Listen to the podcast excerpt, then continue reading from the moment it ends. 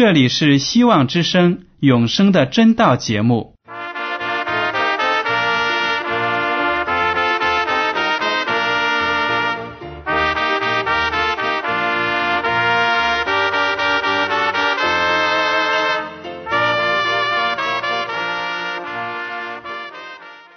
亲爱的听众朋友们，你们好，我是艾德，很高兴今天能和你们在永生的真道这个栏目中见面。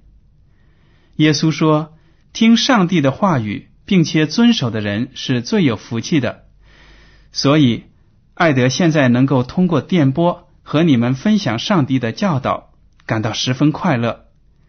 我也希望众位弟兄姐妹。还有那些正在寻求真道的朋友们，也能够珍惜这段时光。大家不妨在手边准备好纸和笔，将今天讲到的要点和经文章节做些记录，以便过后自己再亲自查考圣经。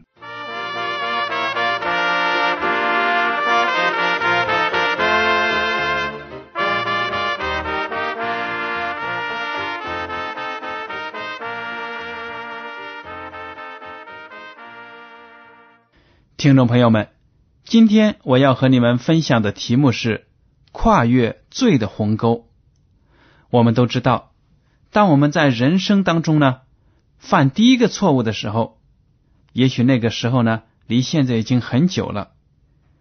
但是当我们犯错的时候呢，我们内心当中会有一种歉疚感、内疚感。做错事总是令人不舒服的。您说对吗？但是呢，如果我们不在做错了事后想办法弥补我们的过失，承认自己的错误，接着呢一步又一步的做第二个错误，再去犯其他的罪行，那么久而久之呢，我们的心就会变得麻木了。就有这样的惯犯，他觉得呢犯罪没有什么了不起。最糟糕的是犯了罪被别人抓住了，要坐牢，这才是最糟糕的。他就有这样的心理，但是呢，他却没有意识到，任何一个罪行，即使是没有被政府、没有被警察抓到，仍然呢要面对严重的后果。听众朋友们，我想要对您讲的是呢，不单单。是那些被警察或者法庭抓到判刑的罪犯，他们的罪会产生严重的后果。你和我在生活中所做出的错误的选择呢，都会影响到我们的生活，影响到我们属灵的生命。我们所犯的错误，所亏欠的上帝荣耀的地方呢，都会影响到我们跟上帝之间的关系。好了，今天呢，我就想跟你们讲一下罪它的严重后果，还有呢，我们怎么样能够克服我们的罪所造成的这些伤害和后果。首先呢，罪有两个非常严重的后果，第一就是使一个人跟上帝隔绝。本来呢，人跟上帝之间。是有亲密的关系的，但是，一旦犯了罪，违背了上帝的命令，那么人和上帝之间呢，就有一道非常宽的鸿沟，不是我们人凭着自己的手段能够填平这道鸿沟的。第二呢，犯了罪之后，另一个严重的后果就是死亡。大家可以看一看周围的人。当你看着其他的人的时候呢，你就知道，不管他现在有多么的健康，他的寿命有多么的长，将来呢，他终有一死。为什么人在这个世界上都有一死呢？就是因为人人都犯了罪，这就是罪的恶果，死亡的危险。当我们犯了罪之后呢，我们跟上帝有了一道我们自己不可能跨越的鸿沟。如果没有人能够帮助我们，那么我们跟上帝呢就不能够面对面的谈话交流。在旧约的以赛亚书第五十九章第二节，以赛亚书五十九章第二节这样说：“但你们的罪孽使你们与上帝隔绝，你们的罪恶使他掩面不听你们。”这就说明为什么有的时候我们祷告的时候，上帝好像没有马上给我们回答。有的时候呢，上帝好像沉默了。我们祈祷要上帝利用我们来为他做工，但是呢，总感觉到圣灵不能够顺利的通过自己做工。这个时候呢，你就要审查一下自己，自己有没有顺从上帝呢？有没有在生活中犯了什么样的罪过而没有向上帝忏悔呢？如果这个罪，没有消除，那么上帝的爱呢就不能够通过你流向其他的人，圣灵呢也不能够通过你有效的做工，因为只要有一丁点的罪，我们没有忏悔，不愿意放弃，那么这个罪呢，就使我们和上帝隔开很远很远的距离。在没有犯罪以前呢，人。在上帝所创造的完美的世界当中，是无忧无虑的生活，而且呢，能跟上帝面对面的交谈。我们可以看一下旧约的创世纪第二章十八到二十二节。耶和华上帝说：“那人独居不好，我要为他造一个配偶，帮助他。”耶和华上帝用土所造成的野地各样走兽。和空中各样飞鸟都带到那人面前，看他叫什么。那人怎样叫各样的活物，那就是他的名字。那人便给一切牲畜和空中飞鸟、野地走兽都起了名。只是那人没有遇见配偶帮助他。耶和华上帝使他沉睡，他就睡了。于是取下他的一条肋骨，又把肉合起来。耶和华上帝就用那人身上所取的肋骨造成一个女人，领他到那人跟前。大家对这段经文呢，可能都很熟悉了。这就是描写耶和华上帝为亚当，也就是世界上的第一个人、第一个男人，创造夏娃他的妻子这样一个过程。当时。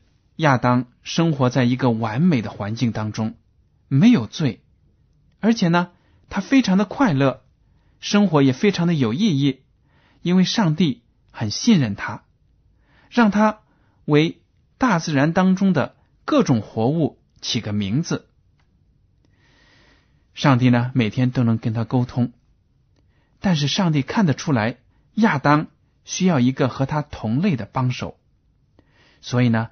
就让他沉睡了，在他沉睡的过程当中呢，上帝从他的身上取下一根肋骨，然后呢，用这根肋骨为亚当造了一个妻子，那就是美丽的夏娃。亚当和夏娃呢，在伊甸园中相亲相爱，每天都能跟上帝，都能跟主耶稣基督呢在一起亲密的交流，但是。在这个时候呢，天庭当中起了变化，有一个骄傲的天使，就是路西弗。后来呢，他名叫撒旦。路西弗呢起了骄傲的心，他想夺取上帝的权利，成为和上帝同等的，甚至要超过上帝的地位。当他起了背叛之心之后呢，就蛊惑天上的天使。来背叛上帝，有三分之一的天使呢就跟从了他。上帝呢在耐心的劝解、警告之后，路西弗一意孤行，决定要背叛上帝的律法、上帝的权威。结果，他和跟从他的天使们呢就被从天庭驱逐出来了。那么，他是不甘心失败的，他就来到伊甸园当中呢，化成一条蛇的样子来诱惑亚当和夏娃，使他们犯罪。如果他们违背了上帝一个小小的命令，就等于呢，他们背叛了上帝，从此人类就能够陷入撒旦的魔掌当中，陷入罪的恶果当中。于是呢，撒旦就来到伊甸园，化身成一条美丽的蛇。在当时完美的世界当中呢，蛇也是一个非常美丽的创造物，因为上帝呢创造了蛇。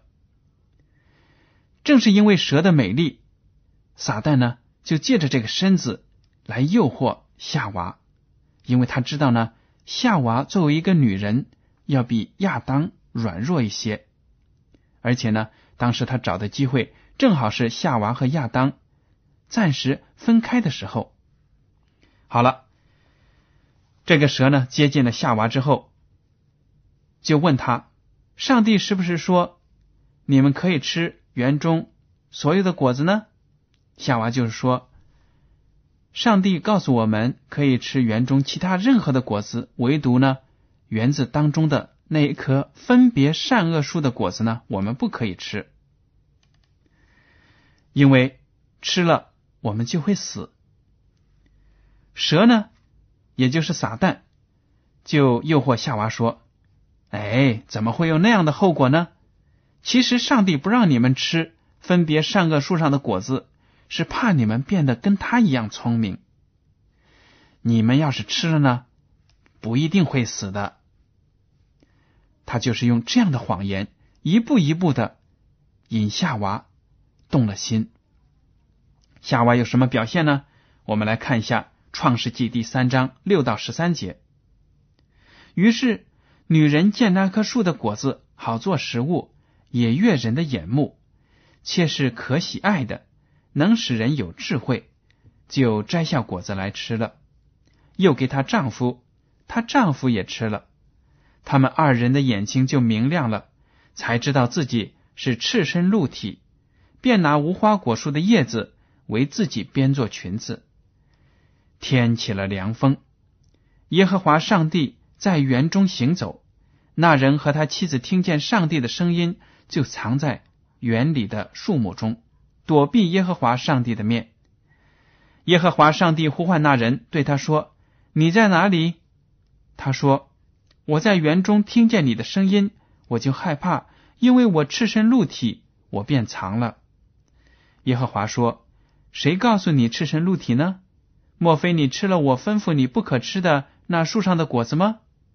那人说：“你所赐给我与我同居的女人，她把那树上的果子给我，我就吃了。”耶和华上帝对女人说：“你做的是什么事呢？”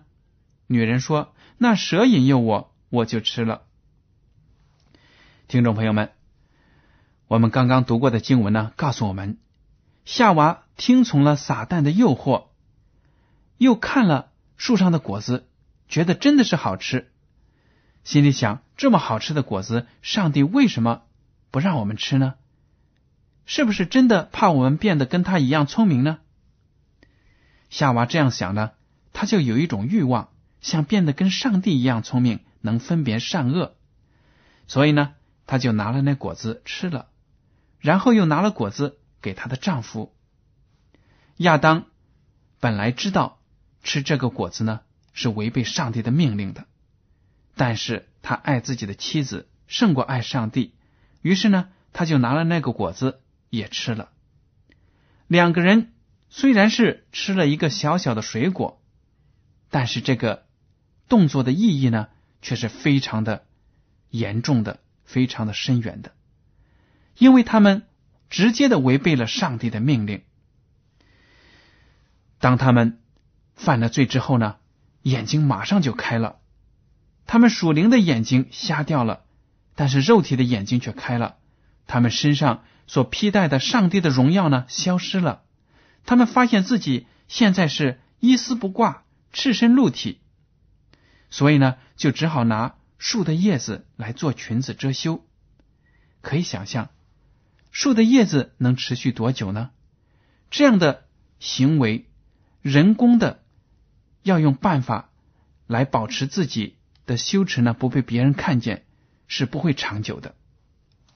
而且呢，当他们听见上帝又来到园中，这个时候呢，他们两个人就起了害怕的心，不愿意再看见上帝了。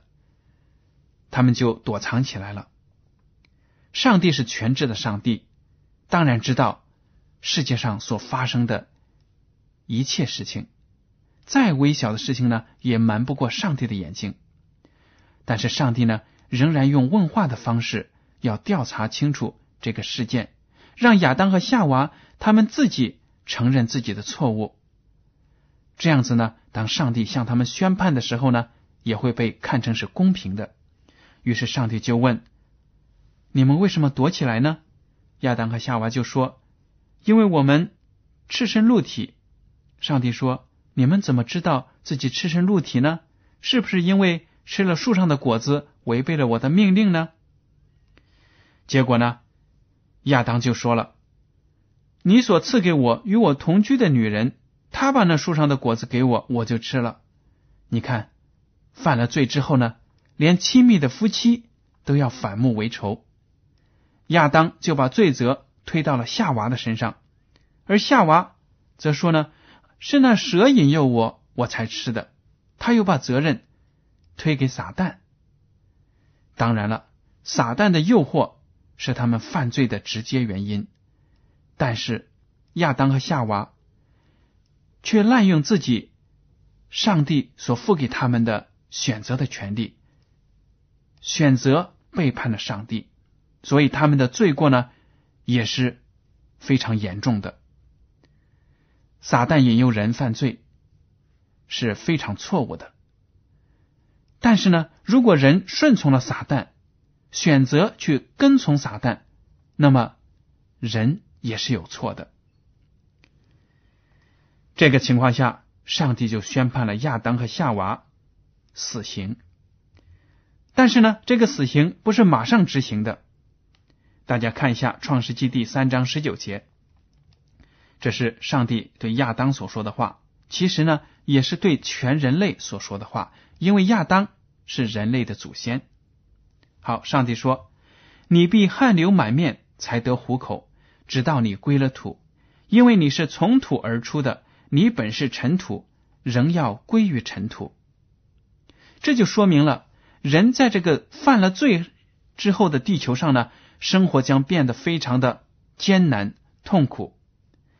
以前在伊甸园里可以无忧无虑的生活，但是现在呢，却要汗流浃背的工作才能养活自己。而且到头来呢，身子要化为乌有，变成尘土。也就是说呢，他们要死去，被埋葬。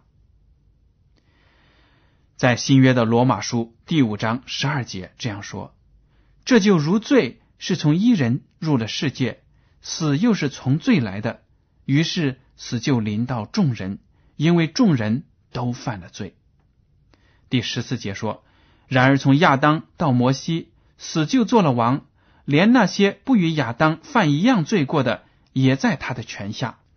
这两节经文呢，就清清楚楚了说明亚当和夏娃他们那个小小的举动所造成的严重的后果，持续的后果，持续了一代又一代，直到你和我，这罪的律例呢，仍然是有效的。因为亚当犯了罪，死呢，就通过他。进入了世界，这样呢，你和我生活在世界上的任何一个人，都要面对死亡的威胁。这就是罪的严重后果。当亚当和夏娃犯了罪之后呢，上帝把他们驱逐出了伊甸园，他们不能够再跟上帝面对面的交谈了，而且呢，他们都有意死。亚当虽然活了九百多岁。但是呢，最后还是死去了。这一点呢，就提醒我们，罪在这个世界真的是祸害无穷。正因为有这个罪呢，所以我们大家可以看到，不满月的婴儿也可能因为疾病或者其他的原因而夭折。他们并没有犯罪，因为他们还没有选择的权利，所以呢，他们不懂得犯罪，但是呢，他们还会死去。为什么呢？如果这样的事情发生，你会责问上帝不公平吗？没有理由的，因为上帝是公平的。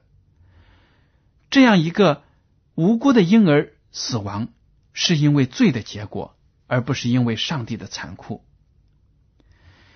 提到婴儿夭折，我就想到诗篇五十一篇第五节有这样一句经文：“我是在罪孽里生的，在我母亲怀胎的时候就有了罪。”中文的和合本。这样翻译，似乎呢说明人一生下来就是罪人。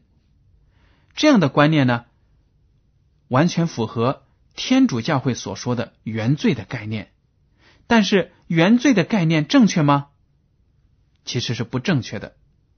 天主教会呢相信人一生下来就是罪人，就已经犯了罪，所以呢，他们有的时候要给不懂事的婴孩。刚刚生下来的婴孩施洗，想让他呢一下子就成为基督徒。为什么？就是因为他们相信原罪这个概念。刚才我们读过和合本的翻译呢，似乎支持这样的观念，但是呢却是不正确的。因为按照原文翻译的话呢，应该是这样子：我是在罪孽里生的，我母亲在罪中怀了孕。也就是说呢。当我母亲受孕的时候呢，她也是个罪人，她是有罪的。但是呢，一个人生下来一个小孩子，在他不懂得选择去做事情的时候呢，他是不会犯罪的。只有等到他有理智，可以做出正确与错误的选择的时候，才会犯罪。那么，为什么人一生下来就有可能死亡呢？其实就是因为我们本身就有罪性，就已经受到了罪恶它的咒诅。我们的肉体是非常软弱的，已经失去了永生的能力。凭着我们自己呢，我们不可能达到上帝的律法所要求的完美，所以死亡就会威胁我们。但是在这样一种状态之下，有谁？能够拯救我们呢？那就是耶稣基督。耶稣基督自愿的放弃在天上的宝座，因为他是和上帝同等的，是三位一体真神之中的一个位格。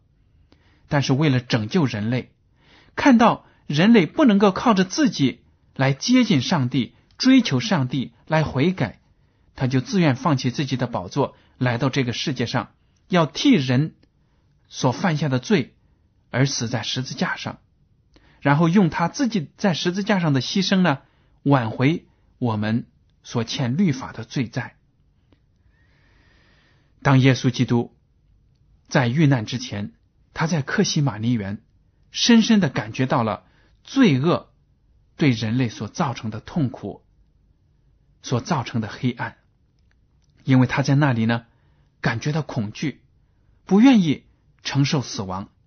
他求上帝，如果可能的话，就把这将要临到他身上的死亡呢给拿走。但是他更愿意顺服上帝，为人类的罪而死，在十字架上。在他要咽气的那一刻，他感觉到他和上帝是完全的分离了。本来在他的生传道生涯当中呢。他和上帝有非常亲密的关系，但是在十字架上，因为众人的罪，所有人的罪，有史以来地球上所有生活过人的罪，都压在了他的肩头上。这个罪呢，使他一时之间，在短暂的时间里看不到永生的希望。所以呢，马太福音二十七章四十六节就这样记载。约在深处，耶稣大声喊着说：“以利以利，拉玛撒巴格大尼。”就是说，我的上帝，我的上帝，为什么离弃我？他觉得呢，上帝自己亲爱的天父抛弃了他。这样的后果呢，都是因为你和我的罪造成的。耶稣基督本可以不来到这个世界上，遭受那么大的痛苦，遭受那么多的屈辱，但是他为了你和我而牺牲在十字架上了。罗马书第五章十四节说：“然而从亚当到摩西，死就做了王，连那些不与亚当犯一样罪过的，也在他的权下。亚当乃是那以后要来之人的预象。虽然亚当是个罪人，但是呢，他却是那以后要来之人的预象，他预表了将要来到的耶稣基督。”第十八、第十九节这样说：“如此说来，因一次的过犯，众人都被定罪；照样，因一次的异行，众人也就被称义得生命了。因一人的悖逆，众人成为罪人；照样，因一人的顺从，众人也成为义了。”这就是说明了，虽然亚当和夏娃的后代因为。亚当和夏娃所犯的罪，而承受了罪的后果，一代一代都有经历死亡。但是呢，耶稣基督来到这个世界上，成全了上帝的律法对人的要求，因为他的义，所有的人都有资格成为义人。只要我们接受耶稣基督在十字架上为我们所做出的牺牲，那么上帝的义就与我们有份了。上帝预备给有永生之人的福气呢，我们就能够得到了。罗马书第五章二十一节说：“就如罪作王叫人死，照样恩典也借着义作王，叫人因我们的主耶稣基督得永生。”这是一个多么美好的救赎计划！你和我根本没有能力凭着自己的力量，或者凭着其他的。一些宗教使我们与上帝接近，与上帝和好。唯有耶稣基督成为上帝和人之间的中保，拉近了我们和上帝之间的距离。如果您还没有认识耶稣基督，认识慈爱的上帝，那么爱德就呼吁您抓紧时间来就近永生，接受耶稣为你的救主。好了，今天的永生的真道节目到此就结束了。您如果对今天的讲题有什么想法，或者对这个栏目有什么建议，您可以写信给我。我的通讯地址是香港九龙中央邮政局信箱七零九八二号，请署名给爱德。爱是热爱的爱，德是品德的德。为了帮助大家学习研究真道，我们开设了圣经函授课程，欢迎您写信来报名参加。感谢您今天的收听，愿上帝赐福你们。我们下次节目再见。